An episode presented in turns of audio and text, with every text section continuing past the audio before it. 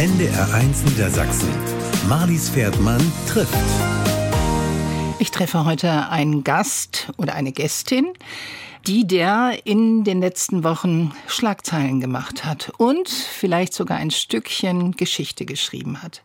Eine waschechte Niedersächsin, eine Frau aus der Löwenstadt und aus einer wirklich fußballverrückten Familie. Im Kinderwagen war sie bereits im Stadion. Heute hat sie eine Dauerkarte für Block 7 in der Südkurve. Sie ist 48 Jahre, Mutter eines Sohnes und sie ist Vorständin des Deutschen Roten Kreuzes Braunschweig-Salzgitter. Herzlich willkommen, Nicole Kumpis. Den Namen werden Sie sagen, haben Sie gerade irgendwo gehört? Genau. Nicole Kumpis ist nämlich am 16. März zur Präsidentin von Eintracht Braunschweig gewählt worden. Dazu erstmal nochmal herzlichen Glückwunsch. Ja, herzlichen Dank und äh, danke, dass ich hier sein darf und Gerne. Ich freue mich auf Sie, Frau Kumpis, denn das ist ja äh, wirklich fast unglaublich, dass man im Jahre 2022 noch immer es unglaublich findet, dass eine einzige Frau in 56 Profi-Clubs Präsidentin ist. Finden Sie das auch komisch? Ich finde das sehr erschreckend, dass wir darüber im Jahre 2022 noch so intensiv diskutieren müssen. Ich hätte mir auch gewünscht, dass wir zu diesem Zeitpunkt wesentlich weiter wären. Das ist aber nicht der Fall. Und äh, deswegen bin ich froh, dass ich das in die Öffentlichkeit bringen kann und wir darüber diskutieren können, dass das immer noch ein Thema ist und wir uns auf den Weg machen können, das nicht mehr zum Thema zu machen, sondern dass es genauso normal ist wie in allen vielen anderen Bereichen auch.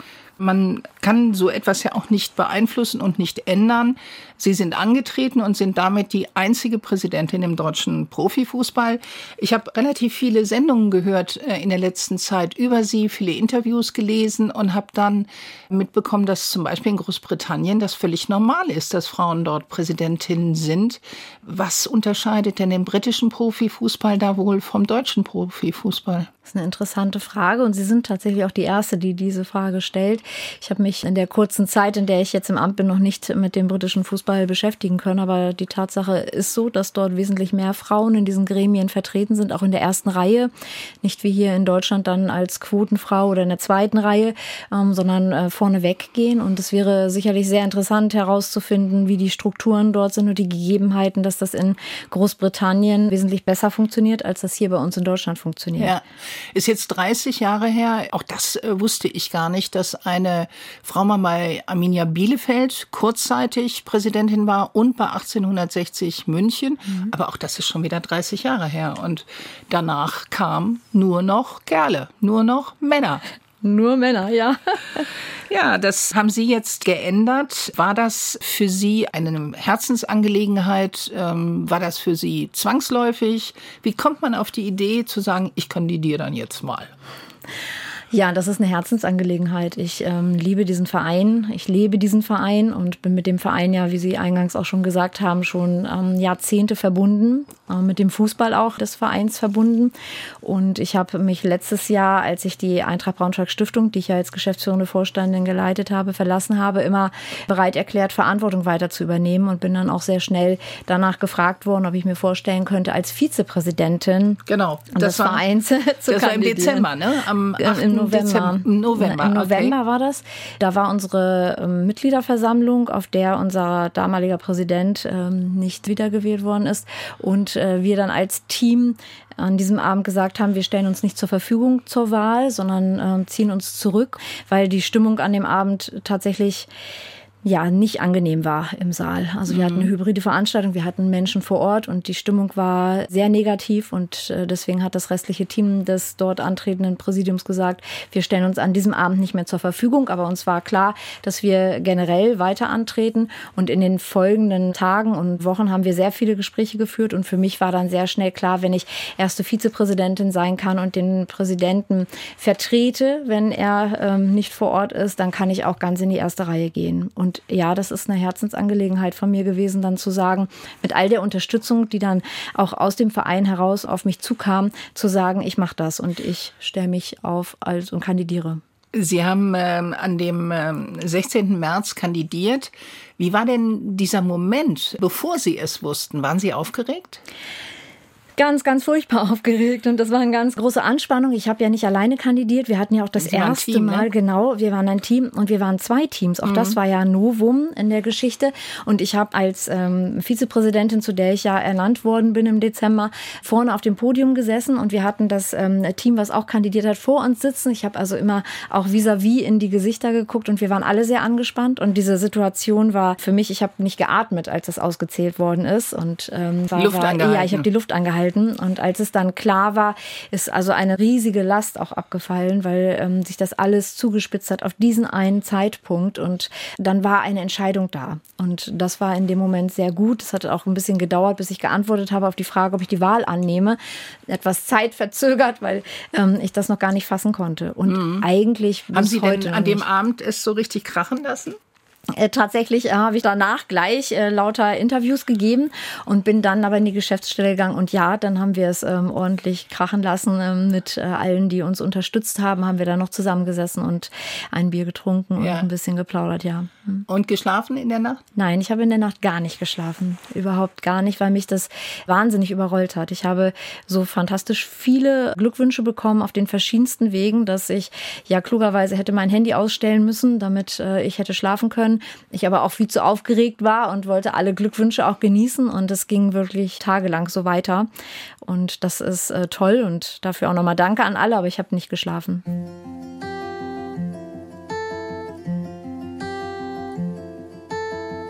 I've been dreaming, friendly faces.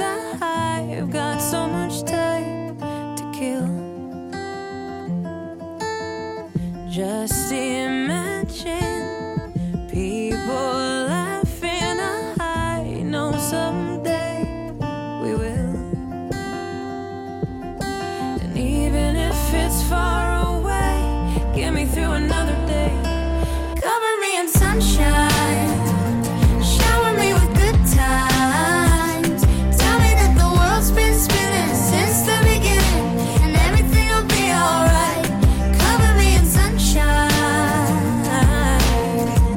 sozial kompetent mit Managerin-Qualitäten, geradlinig, kommunikativ, das haben wir schon gehört, mutig und engagiert. Das ist Nicole Kumpis und die ist heute Abend mein Gast die Präsidentin von Eintracht Braunschweig.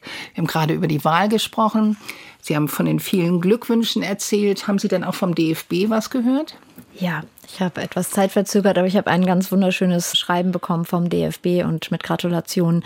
Also ja, das ist auch Erfolg. Und die Jungs, die anderen DFB-Profi-Club-Präsidenten, die es alle, ähm, wie viel sind es? 56? Nee, 55, außer Ihnen ja, ja genau. 55 andere. Haben die denn geschrieben? Sehr, sehr viele Clubs auch aus unterschiedlichen Ligen haben äh, an die Eintracht geschrieben und uns allen gratuliert zur Wahl, zur Präsidentin. Und da sind sehr viele Glückwunschschreiben angekommen. Also dafür auch ähm, ganz herzlichen Dank. Haben wir uns sehr gefreut. Wir alle. Sie sind Eintracht Braunschweig-Fan, klar.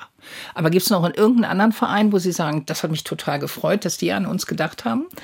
Also es gibt mehrere Vereine, wo es mich sehr gefreut hat, aber ähm, außer der Eintracht ist tatsächlich kein Platz in meinem Herzen. Ich habe vom FC St. Pauli äh, Post bekommen, äh, vom VfL Osnabrück kam was und äh, ganz unterschiedliche Vereine, ja. Das hat mich gefreut. Wie war denn der Tag nach der Wahl?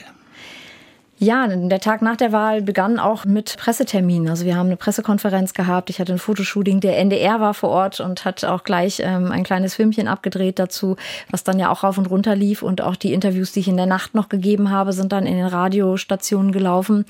Ähm, und das habe ich sehr deutlich gemerkt. Ich habe auch an dem Tag noch so viel Kontakte gehabt, die sich gemeldet haben, gesagt haben, ich habe das gerade im Radio gehört und das ist ja toll. Und also der Tag ging mit ganz viel Presse und Mediageschichten dann einher, ja. Nun sind Sie ja nicht hauptberuflich Präsidentin. Wie kriegen Sie das alles unter einen Hut? Wir können gleich nochmal über Ihre Arbeit sprechen, aber das ist doch jetzt gerade in den ersten Wochen wahrscheinlich ein Fulltime-Job, Präsidentin bei Eintracht Braunschweig. Das ist tatsächlich ein Fulltime-Job, den ich, ähm, nachdem ich den ganzen Tag dann meinen Hauptjob nachgegangen bin, dann bin ich bei der Eintracht und nehme die Termine wahr. Zudem kommt ja noch, dass ich nicht nur Präsidentin des äh, Breitensportvereins bin, sondern jetzt auch noch für die Profigesellschaft stellvertretende Aufsichtsratsvorsitzende. Das sind zwei Ehrenämter, die ja auch zwei Gesellschaften bespielen. Wir zwei ähm, unterschiedliche Terminkalender auch haben. Das heißt, ich muss tatsächlich ganz unterschiedliche Sachen wahrnehmen für beide Bereiche. Und das kommt ja noch on top drauf. Das sind äh, manchmal mehr als ein Vollzeitjob, den ich da ehrenamtlich für die Eintracht verbringe. Schlafen Sie noch? Wenig. Wenig. Das muss irgendwie anders werden wahrscheinlich in den nächsten Wochen. Wahrscheinlich wird ja die Aufmerksamkeit ein bisschen geringer werden im Laufe der Zeit. Oder wie glauben Sie, dass die hauptberufliche Tätigkeit sind immerhin im Vorstand des Deutschen Roten Kreuzes und haben sicherlich eine Menge um die Ohren. Dann äh, Profi, Fußball, und dann noch Breitensport. Das ist ja viel. Das ist sehr viel und das muss äh, sich irgendwann einspielen. Und ich denke, dass die Nachfragen und auch gerade die ganzen Pressentermine, die ich jetzt wahrnehme und habe, natürlich irgendwann etwas nachlassen werden. Sie werden sich vielleicht auch verändern. Also es gibt jetzt schon Anfragen zu Podiumsdiskussionen zum Thema Diversität und Frauen in, in ähm, solchen Sparten. Und das wird sich aber so einpendeln, dass ich denke, es wird zu einem Normalmaß werden. Was aber trotzdem herausfordernd bleibt, ist immer noch diese Mischung aus meiner Vorstandstätigkeit beim Deutschen Roten Kreuz und die anderen beiden Ämter. Und es wird immer viel bleiben, wenn man es ernst nimmt und auch dementsprechend bespielen möchte. Ja, Ihre Vorgänger heißen zum Beispiel Günther Mast oder auch, das ist der Herr Jägermeister, wer es nicht weiß, oder auch der ehemalige Ministerpräsident Gerhard Glogowski. Mm, der erste Präsident 1895 war übrigens Karl Stansch. Und es, ich habe etwas gelesen, das fand ich so unglaublich. Sie können sich ja wahrscheinlich auch vor Geschichten nicht retten, die dieser ähm, ruhmreiche Verein in den letzten 100 und fast sie 127 Jahre. 127 Jahren tatsächlich auch produziert hat. Kennen Sie die Geschichte von Viktor Sinder? Siuda? Siuda? Ja. Kennen Sie die Geschichte? Ja. Die ist so wunderbar. Also 1963 wurde ja die Bundesliga gegründet und ähm, Ihr Verein ist Gründungsmitglied. Was, glaube ich, ein bisschen auch der Hintergrund ist für die Feindschaft zwischen Hannover und Braunschweig. Da reden wir nachher nochmal drüber. Aber an diesem letzten Spieltag, am 33. Spieltag, spielte die Eintracht gegen Rot-Weiß Essen. Essen. Und mhm. was, wie heißt der nochmal? Siuda? Ja. Genau. Und was hat Viktor Siuda gemacht? Der ist nach Essen gelaufen. Zu Fuß. Mhm. Ist das nicht groß? Das, das ist so unglaublich. 328 Kilometer ist dieser Mann gelaufen. Aber der war auch Marathonläufer, glaube ich, ne? wenn ich das richtig mhm. erinnere. Und äh, damals ähm, war der Trainer Helmut Johansen, auch noch ein legendärer Name. Und wenn Sie da in die Annalen gucken, wissen Sie, was die Spieler damals verdient haben? 1200 D-Mark und die Siegprämie bei einem Sieg betrug 200 Mark. Ja, es sind völlig andere äh, Zeiten, wenn man sich das anschaut. Wenn Sie diese, ja, diese ganze Geschichte hören vom Verein, was weckt das in Ihnen? Ähm, wenn Sie jetzt sich vorstellen, ich stehe diesem ruhmreichen Verein vor. Verantwortung weg. Das große Verantwortung, weil wir eine sehr große Geschichte haben. Wir haben eine sehr große Vergangenheit. Wir waren deutscher Meister, Gründungsmitglied der Bundesliga. Wir haben Olympiasieger in unseren Reihen im Breitensport und Spitzensportverein. Ähm, und diese ganze Geschichte ist wichtig und sie ist unser Fundament, auf dem wir aufbauen. Und das brauchen wir, ähm, um in die Zukunft zu gehen. Und äh, das ruft bei mir sehr viel Verantwortung hervor, mit diesen Ämtern auch ähm, sorgenvoll umzugehen, sehr bedacht äh, vorzugehen gehen und alle mitzunehmen, damit wir eine gute Zukunft haben und die diesem Verein auch gerecht wird. Wenn Sie über eine gute Zukunft reden, bleiben wir mal bei den Profispielern, stehen im Moment am Platz Nummer drei in der dritten Liga. Was ist denn so der große Traum? Der große Traum vieler Braunschweiger und auch meiner ist natürlich, dass wir wieder an der äh, Tür der ersten Liga anklopfen können und vielleicht auch wieder in den Genuss kommen, äh, Erstliga-Fußball in Braunschweig spielen zu dürfen. Das nähere Ziel ist aber natürlich jetzt erstmal der Aufstieg, der uns ja ähm, durchaus ins Haus stehen kann. Wir haben jetzt gute Chancen, die wir uns erarbeitet haben, in dieser Saison auch diese Saison schon aufsteigen zu können. Und dann muss eine Etablierung in der zweiten Liga unser nächstes Ziel sein, um dann mit aller Kraft, die das dann äh, ergibt, ähm, an der ersten Liga anklopfen zu können. Nun gibt es ja ähm, relativ viele Bundesliga-Präsidenten, die, glaube ich, nichts anderes zu tun haben, als dem sportlichen Direktor, als dem Coach, dem Trainer zu sagen, wie denn die Taktik an diesem Spieltag sein soll. Werden Sie auch dazu gehören? Nein. Ähm, wir haben Experten in diesem Bereich, die äh, wissen, wie sie ihren Job machen. Und unsere Aufgabe auch als Aufsichtsrat in der GmbH und GmbH ist es einfach, Aufsicht zu führen und Menschen zu begleiten und zu beraten und äh, zur Seite zu stehen und zu gucken, dass da die Geschäfte ordentlich geführt werden. Wir haben aber Geschäftsführer, wir haben einen tollen Trainerstab. Ähm, nein, das werde ich nicht machen. Wir werden gleich nochmal darüber reden, was Ihrer Meinung nach denn den Führungsstil auszeichnet von Frauen gegenüber dem Führungsstil der Männer, die ich eben gerade beschrieben habe.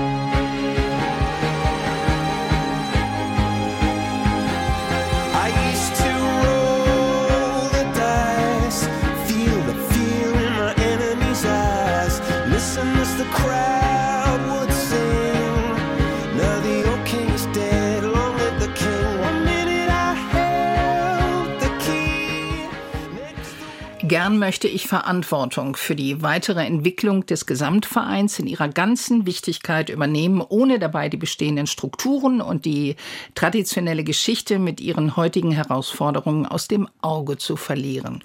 So beginnt der Text des Motivationsschreibens, das Nicole Kumpis abgegeben hat, als sie sich um das Amt des Präsidenten bei Eintracht Braunschweig beworben hat. Es endet damit, dass sie schreibt, hierbei trägt mich meine große Leidenschaft zur Eintracht und mein vorhandenes ehrenamtliches Engagement. Haben Sie da gewusst, was auf Sie zukommt? Ja, ich habe ja äh, die Eintracht sehr gut kennengelernt als geschäftsführende Vorständin der Stiftung und komme quasi aus dem Inneren der Eintracht und kenne die Strukturen, die handelnden Personen, ich kenne die Gremien und ich weiß, wie der Verein funktioniert und auch wie die GmbH tickt. Und mir war bewusst, was auf mich zukommt, ja. Sie haben sich beworben mit vier Werten, die Sie angegeben haben, die Ihnen sehr wichtig sind, nicht nur Ihnen, sondern dem gesamten Team. Demokratie, Diversität, Kommunikation und Zusammenhalt. Was verstehen Sie unter Kommunikation? Kommunikation ist darauf bezogen, dass wir sehr stark in die Kommunikation mit allen Anspruchsgruppen gehen wollen, das auch schon in der Vergangenheit getan haben und jetzt noch forcieren. Das heißt, äh, jeden Einzelnen, ob das ein aktiver Sportler ist, ein passiver Sportler, ob das unsere Fans sind, Gruppierungen drumherum, unsere Partner, ähm, alle, die mit der Eintracht verbunden sind, auch äh, große Teile unserer Stadtgesellschaft, ähm, mit denen ins Gespräch zu kommen, um zu gucken, wie können wir denn die Eintracht zukunftsfähig gestalten. Und da haben wir jetzt schon ganz viele Formate, die wir umsetzen, die wir in der Vergangenheit umgesetzt haben und die wir jetzt noch stärker umsetzen. Und das macht richtig Spaß, mit den Menschen ins Gespräch zu kommen über ihre Eintracht. Jeder hat ja so ein Bild von seiner Eintracht, das geprägt ist von der Vergangenheit und von den Emotionen, die man damit verbindet. Und da Menschen abzuholen und zu sagen, ja, und genau das wollen wir schaffen, dieses Wir-Gefühl, also auf dem Weg zum neuen Wir. Sie können es ja nicht sehen, aber Ihre leuchtenden Augen, die schauen mich bei diesen Worten an. Zusammenhalt, was bedeutet das? Der Verein hatte ja relativ schwierige Zeiten in der ja in der letzten Zeit. Ja, es gab einige Auseinandersetzungen zwischen verschiedenen Gruppierungen innerhalb des Vereins und Zusammenhalt bedeutet natürlich, dass wir gemeinsam als Team uns auf den Weg machen. Und zu einem Zusammenhalt und zu einem Team gehört es auch mal, andere Meinungen zu akzeptieren und das stehen zu lassen und trotzdem in die gleiche Richtung zu gehen. Und das müssen wir manchmal an einigen Punkten wieder lernen. Dieses bisschen auf, üben, ne? Ein bisschen üben. Und mhm. ähm, ja, das meine ich mit Zusammenhalt. Demokratie Demokratie heißt, äh, Menschen zu beteiligen an all diesen Sachen und das äh, schließt dann mit Diversität und Kommunikation und Zusammenhalt zusammen. Demokratie bedeutet, unsere Mitglieder äh, zu beteiligen, unsere Partner zu beteiligen, die Fans zu beteiligen und zu fragen, was braucht ihr denn, ähm, damit Eintracht weiter eure Heimat bleibt, weil Eintracht ist Heimat. Sie haben mit Benjamin Kessel ja auch einen Ex-Profi in Ihrem ähm, Team ein junger Mann noch, der sicherlich in dem Präsidium, ich glaube, er ist erster Vizepräsident. Äh, er ist Vizepräsident Fußball. Fußball. Was erhoffen Sie von seiner Tätigkeit? Benny ist äh, letztes Jahr ja in äh, seine neue Tätigkeit gewechselt bei uns im Nachwuchsleistungszentrum, kommt also direkt aus dem Profigeschäft, ist ein äh, sehr engagierter ähm, junger Mann, der im Nachwuchsleistungszentrum jetzt unterwegs ist bei uns, der sich sehr stark mit der Eintracht verbunden fühlt, mit der Stadt und mit allem, was daran hängt. Und er hat eine ganz andere Sichtweise. Aufgrund seines Alters, mit Anfang 30, ist er per se schon, wenn man sich die anderen Präsidien davor anschaut, jemand, der das Ganze diverser macht, weil er jung ist und weil er halt mit einem Blick aus dem Profibereich drauf schauen kann. Und das macht ihn so besonders. Und sein, sein blau-gelbes Herz, der genauso leidenschaftlich wie ich unterwegs ist und wir unsere Sonntage dann am Biberweg verbringen und unseren ähm, Amateuren zugucken, wie sie ihre Sonntage bei einem schönen Wetter auf dem Fußballplatz verbringen. Haben Sie selbst auch Sport betrieben? Ja, aber keinen Fußball. Kein Fußball. Wir kommen gleich nochmal auf Ihren Lebensweg. Wie viele Vereinsmitglieder haben Sie? Über 5000, ne? Ja über 5000, 5.500 Vereinsmitglieder. Wollen Sie die alle irgendwann mit Namen ansprechen können? Das wäre ein sehr hehres Ziel.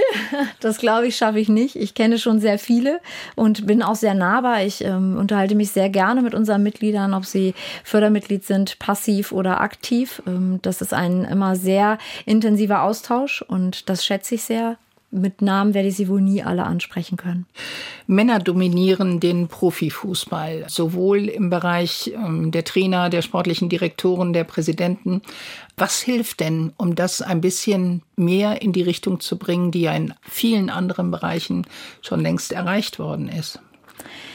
Was hilft da? Also meine äh, Geschichte dazu ist, dass ich ja aus dem Verein komme. Ich kenne den Verein von Anfang an, von Grund auf. Ich habe ihn als Fan erlebt, ich habe ihn als Mitarbeiterin erlebt in verschiedenen Situationen. Das hilft sehr. Also wenn man tatsächlich die vorhandenen Strukturen kennt. Das heißt, kennt Sie kennen und, die DNA äh, genau, der Eintracht. Und die auch lebt Mhm. ähm, und das auch spürt und neugierig bleiben, sich an allem beteiligen. Und manchmal war es ja tatsächlich so, dass ich überall mit dabei gewesen bin, weil mich das einfach interessiert hat und dafür offen zu bleiben und mit dann auch mit den Gremien ins Gespräch zu kommen und ähm, Sachen zu hinterfragen, ist ganz, ganz wichtig. Ich habe ganz oft Fragen gestellt und gesagt, warum machen wir das so? Warum können wir nicht mal etwas anders machen? Und äh, diese, diese ganze Thematik hat, glaube ich, dazu geführt, dass äh, viele Menschen auf mich aufmerksam geworden sind und gesagt haben, oh, da ist jemand, die interessiert sich nicht nur so am Rande, sondern sie interessiert sich tatsächlich für alles, was die Eintracht so betrifft. Und das hilft ungemein. Das heißt, äh, in einem anderen Verein, glauben Sie, hätten Sie keine Chance gehabt, Präsidentin zu werden? Ich nicht, nein. Das ist für Sie zwingend, dass man quasi ein Vereinsgewächs ist? Für das Setting, was in Braunschweig vorherrscht, war das zwingend, ja. Ich bin mir ziemlich sicher, dass ich das in keinem anderen Verein äh, so geschafft hätte, auch nicht in der Kürze der Zeit. Ich meine, ich bin auch als Präsidentin noch relativ jung mit meinen 48 Jahren und es war jetzt doch ein sehr, sehr schneller Schritt vom äh, geschäftsführenden Vorstand der Stiftung zur Vizepräsidentin und zur Präsidentin. Das ging sehr rasant und schnell und das war nur in dem Setting möglich, wie es bei der Eintracht vorlag. Das wäre bei keinem anderen Verein in der Form mir passiert. Wir sagen ja ganz viele, man braucht da eine Quote, aber eine Quotenfrau, wer will das schon sein, ne? Ja, das sehe ich auch so. Wer will schon eine Quotenfrau sein? Also Quote, glaube ich, ist an vielen ähm, Stellen gut aufgehoben, um Frauen überhaupt erstmal in Themen zu platzieren. Und äh, da möchte ich das auch gar nicht absprechen. Aber jede Frau, mit der ich bisher gesprochen habe, möchte dann an Kompetenzen gemessen werden und nicht die Quotenfrau sein. Wir haben das große Glück, dass wir in Braunschweig jetzt in einem fünfköpfigen Präsidium zwei Frauen ohne Quote haben. Zwei gewählte Frauen. Und in unserem Aufsichtsrat. Sie haben eine ähm, Frau noch ins Team reingenommen, die eigentlich gegen Sie kandidiert hat, ne? Genau, die aus dem anderen Team dann gewählt worden ist. Das heißt auch da neue Konstellation, interessante Zusammenstellung und äh, zwei gewählte Frauen ohne Quote. Und unser Aufsichtsrat ist zu einem Drittel weiblich besetzt ohne Quote. Auch das muss man einfach mal sagen und das hebt diesen Verein im Gesamten hervor. Man kann nur sagen, Braunschweig, geh du voran.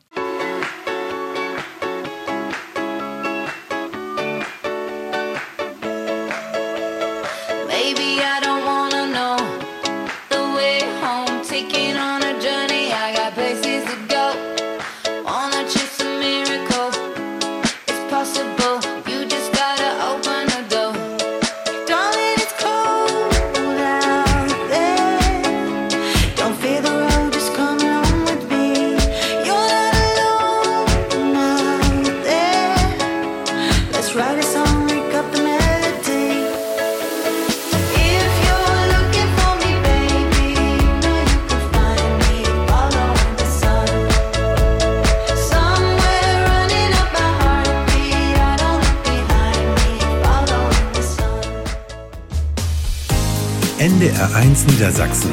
Marlies Pferdmann trifft. Heute die Präsidentin von Eintracht Braunschweig. Nicole Kumpis ist bei mir zu Gast. Nehmen Sie uns mal mit auf Ihre Lebensreise, Frau Kumpis. Sie wurden im März 1974 in Braunschweig geboren. Ihr Vater war Fußballfan. Hat Ihre auch selber Familie Fußball gespielt. ist Fußball verrückt. Was heißt das? Fußball verrückt heißt, dass sogar meine Oma schon Fußball gespielt hat in den äh, 70er Jahren. Das ist ja nicht ähm, ja, üblich gewesen zu der Zeit auch und sogar ein Spiel im Eintrachtstadion bestritten hat damals mit äh, Tanten von mir und meine Cousinen haben Fußball gespielt. Also quasi fast die ganze Familie war. Wann waren es Sie denn das erste Mal im Eintrachtstadion? Da kann ich mich nicht mehr dran erinnern. Ich war zu klein. Aber äh, ja, sehr, sehr früh auf jeden Fall. Und Das heißt, Papa hat Sie in den Kinderwagen gesteckt und mitgenommen. Genau. ja, ansonsten war ich auf dem Fußballplatz beim SV Stöckheim in Braunschweig und habe da meine Wochenenden verbracht und habe dann den Familienmitgliedern beim Fußballspielen zugeguckt. Also ich bin da groß geworden auf dem Fußballplatz. Sie sind dann zur Schule gegangen in Braunschweig. Ähm, Wie war Ihre Kindheit? Wie würden Sie die beschreiben?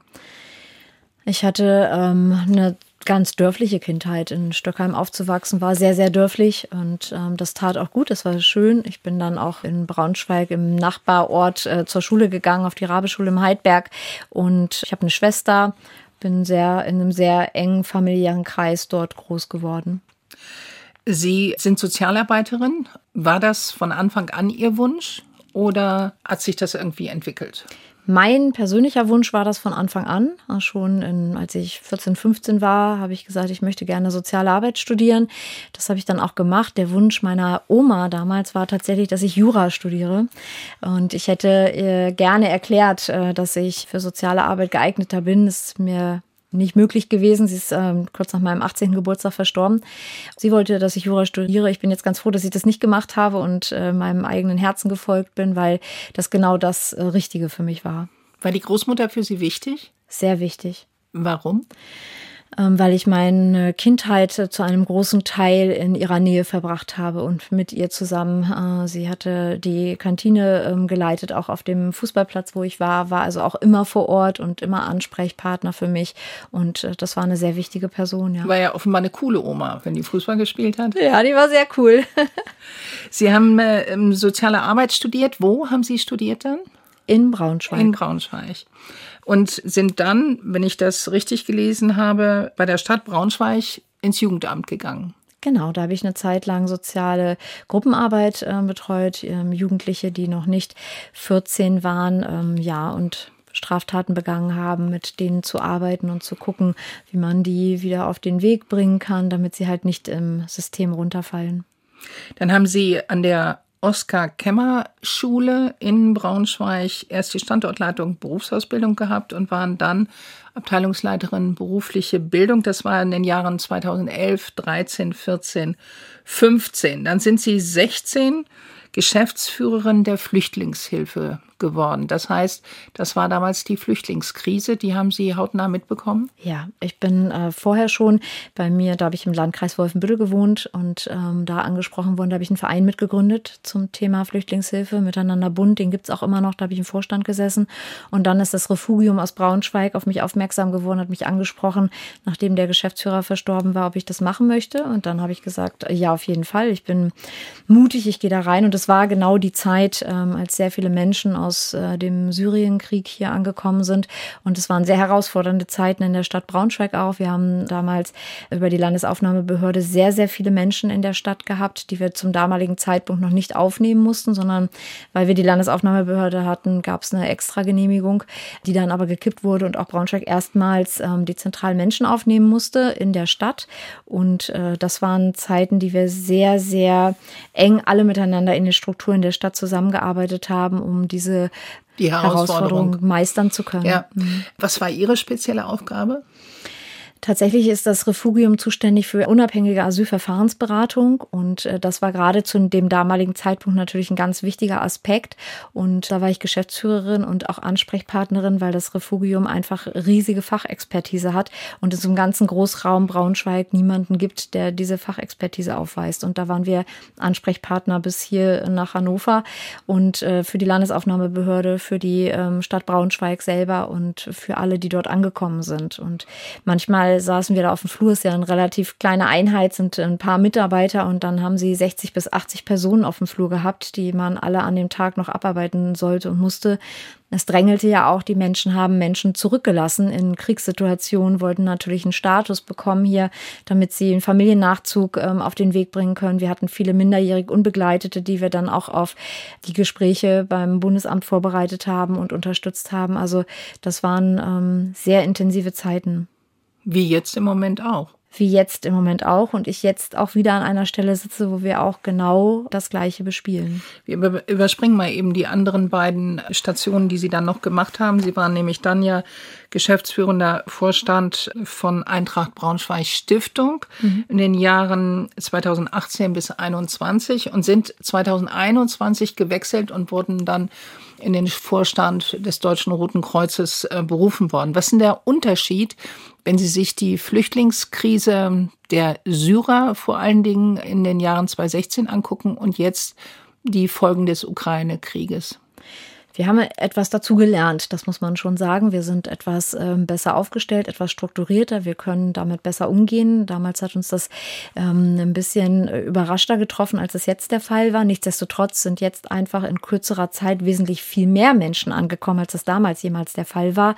Und ähm, wir jetzt gezwungen sind, in noch viel kürzerer Zeit für viel mehr Menschen Unterkünfte bereitzustellen. Auch das stellt die Strukturen, die vorhanden sind, vor große Herausforderungen. Und da ist jetzt jeder Einzelne gefragt, gefragt. Wir haben über den Katastrophenschutz Erstaufnahmeeinrichtungen bespielt. Das macht man so 72 Stunden. Dann muss das aber das Ehrenamt, das Katastrophenschutzes Ehrenamt sich wieder zurückziehen. Dann müssen äh, tragfähige Strukturen her. Da sind wir jetzt im Braunschweig auch gerade dabei.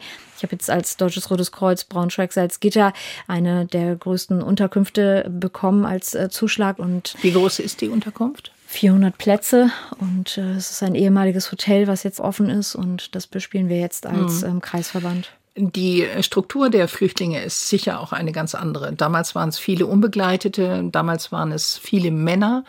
Heute sieht das anders aus. Heute sind es alte Menschen, heute sind es Frauen mit Kindern. Ja. Ist das eine größere Herausforderung? Das ist eine andere Herausforderung. Damals, die ähm, jungen Männer sind von ihren Familien geschickt worden, weil man ihnen zugetraut hat, die Fluchtroute zu überleben. Ähm, jetzt haben wir eine ganz andere Fluchtroute, die vorliegt, die in vielen Fällen so ist, dass sie sich in den Zug gesetzt haben und sehr sicher hier angekommen sind. Das heißt, wir reden von sehr vielen Frauen, die ihre Männer in der Ukraine zurückgelassen haben, um dort äh, zu kämpfen. Dann viele Frauen mit Kindern. Wir haben viele kranke, auch ältere Personen da. Und natürlich ist das mit einem anderen Anspruch verbunden und auch mit einer anderen Integrationsleistung als äh, junge Männer, die dann sich jetzt auf den Weg gemacht haben, Ausbildung in Deutschland zu machen und dann dem ersten Arbeitsmarkt zur Verfügung stehen. Das wird jetzt äh, wahrscheinlich zukünftig eine andere Herangehensweise Vorgehensweise sein und auch die Unterbringung ist natürlich anders. Wenn wir über viele, viele Kinder sprechen oder Menschen, die erkrankt sind, äh, vulnerable Gruppen, ist das anders als ein Großteil junger Männer unterzubringen. Ähm, da muss man nochmal mit ein bisschen mehr Fingerspitzengefühl herangehen und gucken, wie kann man die so unterbringen, dass sie auch zur Ruhe kommen. Sie sind ja in der Situation, dass sie die Hoffnung haben, relativ kurzfristig auch wieder zurückgehen zu können. Auch wenn das denn den einen oder anderen nicht möglich sein wird, weil wir gesehen haben, was die Bombardierungen ja angerichtet haben, werden sie in absehbarer absehbarer Zeit nicht zurückgehen können. Nichtsdestotrotz ist diese Hoffnung da und deswegen kann man sich auch in so einer Fluchtsituation sehr schwer auf etwas Neues, auf ein neues Setting einlassen. Ist denn die Sprachbarriere eine große, ähm, was jetzt die Flüchtlinge aus der Ukraine betrifft? Wir haben sehr viel Unterstützung von äh, russischen äh, Mitbürgerinnen und Mitbürgern, die ähm, sich mit äh, den Ukrainern dann sprachlich äh, sehr gut verständigen können. Das heißt, wir sind wesentlich besser vorbereitet, als das damals, damals der, Fall, der Fall war, war. Mhm. Ähm, weil wir dazu aus Syrien ja auch viele hatten, die kurdischen Hintergrund. Hintergrund haben auch noch und die ähm, mit äh, Komanji gekommen sind, also nochmal mit einer anderen äh, Sprache. Arabisch dann auch ja schon die Zweitsprache für diese äh, Gruppe war. Wir hatten viele Jesiden aus dem Irak, wir hatten Afghanen dabei und ähm, da waren die Sprachherausforderungen noch andere, als das jetzt der Fall ist. Wie stark sind denn die Traumatisierungen der Flüchtlinge? Oh, auch da haben wir ganz äh, unterschiedliche Level, genau wie damals. Jemand, der ganz äh, hautnah am Kriegsgeschehen beteiligt war oder dessen Mann jetzt noch da ist, hat eine ganz andere Traumatisierung als jemand, der frühzeitig oder rechtzeitig ähm, das Land verlassen konnte. Ne? Und ja, jetzt. Wie erleben Sie die ehrenamtliche Bereitschaft von der Bevölkerung im Braunschweig? Fantastisch, ähm, auch wie damals schon. Wir, wir, haben einen riesengroßen ehrenamtlichen Pool. Die Menschen gehen auf uns zu, unterstützen uns. Das können wir gar nicht anders sagen. Wir machen kleine Aufrufe und schon ähm, sind Menschen da, ist Material da. Das funktioniert ganz toll.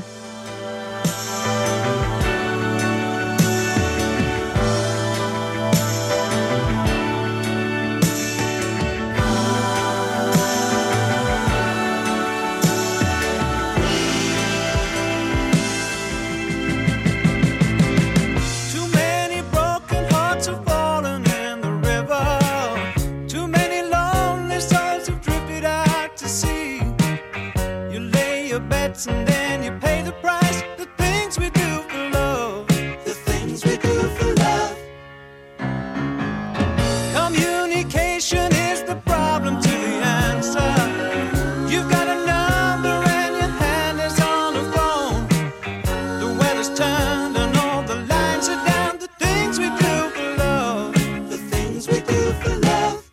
Nicole Kumpis ist heute mein Gast, die Präsidentin von Eintracht Braunschweig. Und sie arbeitet im Vorstand des Deutschen Roten Kreuzes Braunschweig-Salzgitter. Frau Kumpis, seien Sie so nett und ergänzen Sie ein paar Sätze. Wenn ich zaubern könnte, dann? Dann äh, wäre die Eintracht in der Bundesliga.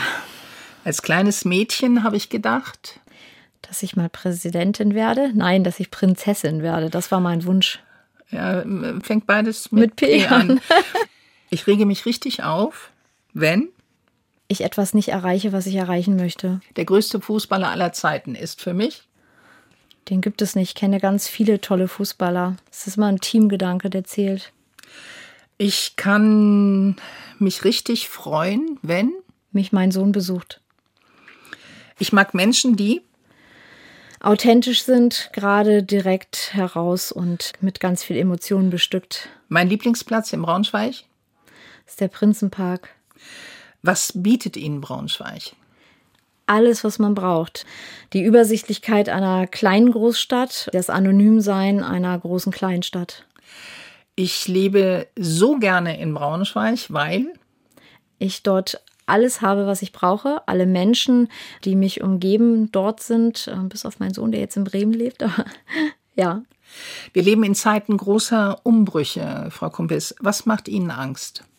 Hm, ich habe tatsächlich wenig Angst vor irgendetwas. Was macht Sie glücklich?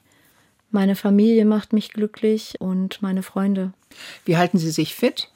Yoga, Laufen, Rudern, Meditation, wenn Sie Urlaub machen, machen Sie überhaupt Urlaub? Ganz selten, aber wenn ich Urlaub mache, dann hat es immer was mit Wasser zu tun. Welche Werte haben Sie Ihrem Sohn vermittelt? Empathie, Offenheit, auf Menschen zugehen, kommunikativ sein und fair. Haben Sie ein Lebensmotto? Menschen um mich herum besser zu machen. Was fehlt Ihnen in Ihrem Leben? Ein Hund. Was bedeutet Ihnen norddeutsch zu sein? Gerade zu sein, bodenständig zu sein, nicht zu viele Worte zu machen. Haben Sie eine Lieblingsmusik? Oh, ich habe äh, sehr viele Lieblingsmusikrichtungen. Äh, ähm. Können Sie kochen? Ja, ich bin Veganerin und koche vegan. Ähm, was ist Ihr Lieblingsessen? Mein Lieblingsessen ist Chili sin Carne. Mm, Sinkane. Mhm. Ja, das habe ich gerade kürzlich gemacht. Machen Sie das auch mit Linsen? Ich mache das manchmal mit Sojaschnitzeln, aber mit Linsen habe ich das auch schon gemacht, ja. Wenn Sie jetzt so auf den Rest dieses Jahres, wir sind ja schon wieder Anfang Mai fast, draufschauen, was sind die größten Herausforderungen, denen Sie sich jetzt so gegenüber sehen in Bezug auf Ihre Ehrenamt als Präsidentin von Eintracht Braunschweig? Diese Dinge, die wir im Wahlkampf äh, angesprochen haben und die ich auch jetzt immer wieder anspreche, tatsächlich auch umzusetzen. Also es ist immer eine Sache, das zu sagen, aber das dann auch auf den Weg zu bringen und das zu implementieren, den äh, Menschen so nahe zu bringen, dass sie es mit umsetzen möchten. Ähm, das sind, glaube ich, die größten Herausforderungen in der nächsten Zeit. Ich habe ganz am Anfang mal drüber gesprochen, dass Sie ja äh, mit Braunschweig Gründungsmitglied der Bundesliga sind. Glauben Sie, dass das im Prinzip ein Grund für diese Nicht-Freundschaft zwischen Hannover und Braunschweig ist oder was geht da ab? Diese Nicht-Freundschaft zwischen Hannover und Braunschweig, wenn man da mal ähm, in die Bücher guckt, dann wird da schon noch weiter zurückgegriffen ähm, auf äh, ganz alte Zeiten, als Braunschweig noch Hansestadt war und mehr zu sagen hatte und Hannover dann irgendwann Landeshauptstadt geworden ist. Ich glaube, das sind sehr, sehr langjährige Befindlichkeiten, die da vorherrschen, die ja aber nicht äh, forciert werden sollten. Ich glaube, dass es uns gut tut, immer in einem sportlichen Wettkampf zu sein und das ist Fußball. Alleine die Sprache Sprache suggeriert ja schon Wettkampf und äh, gegeneinander ähm, auf den Platz zu gehen. Und ähm, das äh, tun wir auch. Und wir werden wahrscheinlich nie eine herausragende Fanfreundschaft mit ähm, Hannover haben. Das muss man aber im Fußball auch nicht. Solange das alles fair auf dem Platz abgeht und auch drumherum sind auch Fan-Nicht-Freundschaften ähm, sehr tragend in einem Stadion äh, zur Stimmung. Auch das macht ja Spaß, wenn man im Gegenüber jemanden sieht, der die anderen anfeuert, äh, kann das ja nochmal motivieren.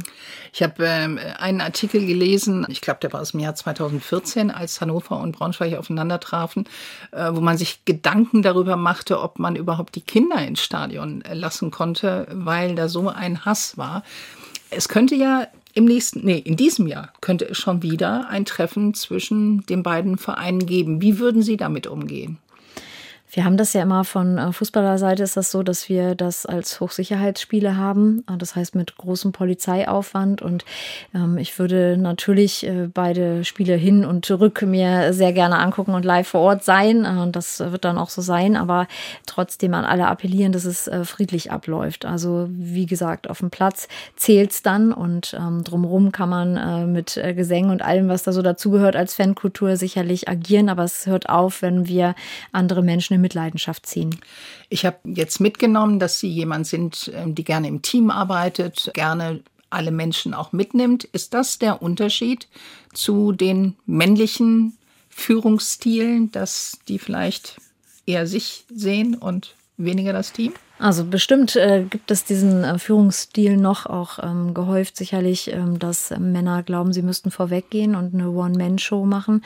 Das machen wir in Braunschweig nicht und genau das ist das Setting, in dem sich auch Frauen wohler fühlen. Wenn wir keine One-Man- oder One-Women-Show haben, sondern tatsächlich im Team Sachen entscheiden und jeder anhand seiner eigenen Stärken gemessen wird und äh, die auch einbringen kann. Und jeder Einzelne hat unterschiedliche Stärken, die man in einem Team zusammengefasst, ist man dann größer als das Ganze. Und wenn man das erkennt, dann kann man auch viel mehr Frauen dazu bewegen, in die erste Reihe zu gehen.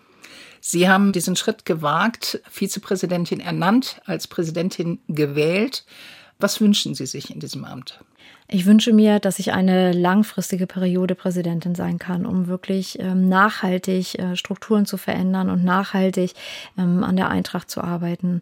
Das ist leider laut Satzung so, dass ich nächstes Jahr im November schon wieder gewählt werden muss, weil wir nur einen Zwei-Jahres-Zeitraum haben. Und ähm, das würde ich mir von Herzen wünschen, dass ich länger dabei bin und damit wir wirklich was auf den Weg bringen können. Ja, dann wünsche ich Ihnen dabei ganz viel Kraft und ganz viel Spaß und Freude. War schön, Sie kennenzulernen, Frau Kumpis, und grüßen Sie Braunschweig hier aus Hannover. Ja, herzlichen Dank.